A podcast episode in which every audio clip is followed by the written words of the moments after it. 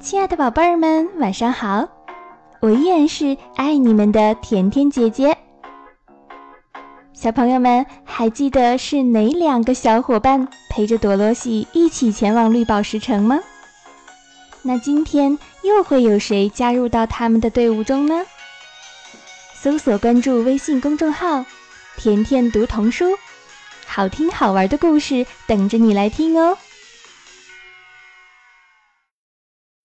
胆小的狮子，多罗西和他的小伙伴们一直在密密的树林里穿行，路上仍然铺着黄砖，但许多地方都被干树枝和枯树叶挡住了，十分难走。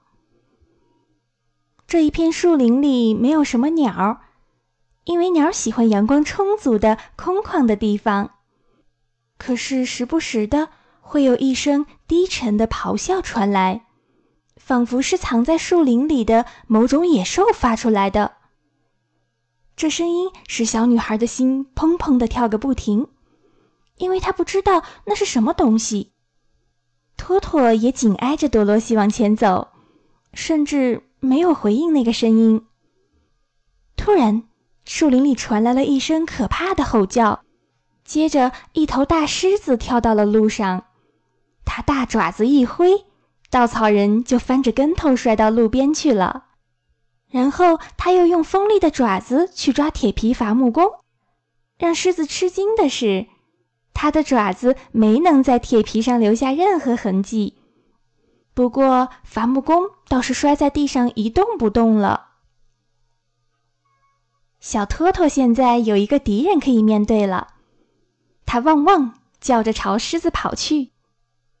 那只巨大的野兽张开大嘴要咬托托，而多罗西生怕托托遇到不测，不顾危险冲上前去，使出了全身吃奶的劲儿，朝狮子的鼻子上狠狠地扇了一巴掌，喊道：“你竟敢咬托托，你该为自己感到羞愧！这么大一头野兽，竟然去咬一只可怜的小狗！”我没有咬它。狮子用爪子揉着被朵罗西打的地方，但你想咬来着？朵罗西反驳道：“别看你块头这么大，你不过是一个胆小鬼。”我知道，我一直都知道。可是我有什么办法呢？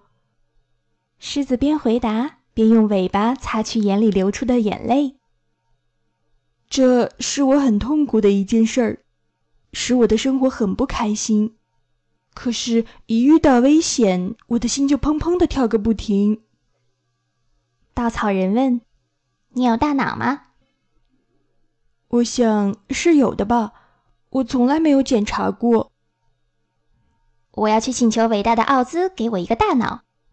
稻草人说：“因为我的脑袋里塞满了稻草。”我要去请求他给我一颗心。铁皮人伐木工说：“我要去请求他把我和托托送回堪萨斯。”多罗西也说：“你们说奥兹能给我勇气吗？”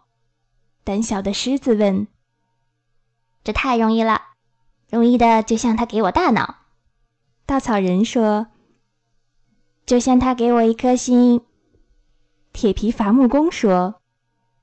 就像他送我回堪萨斯，多罗西说：“那么，如果你们不反对的话，我想跟你们一起。”狮子说：“没有一点勇气，这样的生活我简直无法忍受。”非常欢迎，多罗西回答。就这样，这支小队伍又出发了。狮子威风凛凛地迈着大步子走在朵罗西的身旁。托托起先不太喜欢这个新伙伴，他无法忘记刚才差点被狮子巨大的爪子捏得粉碎。过了一阵儿，他就自在多了。很快，托托和胆小的狮子就成了好朋友呢。他们刚走了不到一个小时，就看见前面有一道大沟横在路上。大沟两边深入道路左右的树林，一眼望不到头。这道沟很宽。当他们小心地走到沟边，朝里面望去的时候，发现它还很深很深，而且沟底有许多参差不齐的大岩石，沟壁很陡，谁也不可能爬下去。一时间，他们的旅途似乎只能到此为止了。我们该怎么办呢？多罗西绝望地问。“我觉得我能跳过去。”胆小的狮子在心里仔细估了估距离，说道。“那就没问题了。”稻草人回答。“你可以把我们驮在你的背上带过去，一次驮一个。”“好吧，我试试。”狮子说。“谁先来？”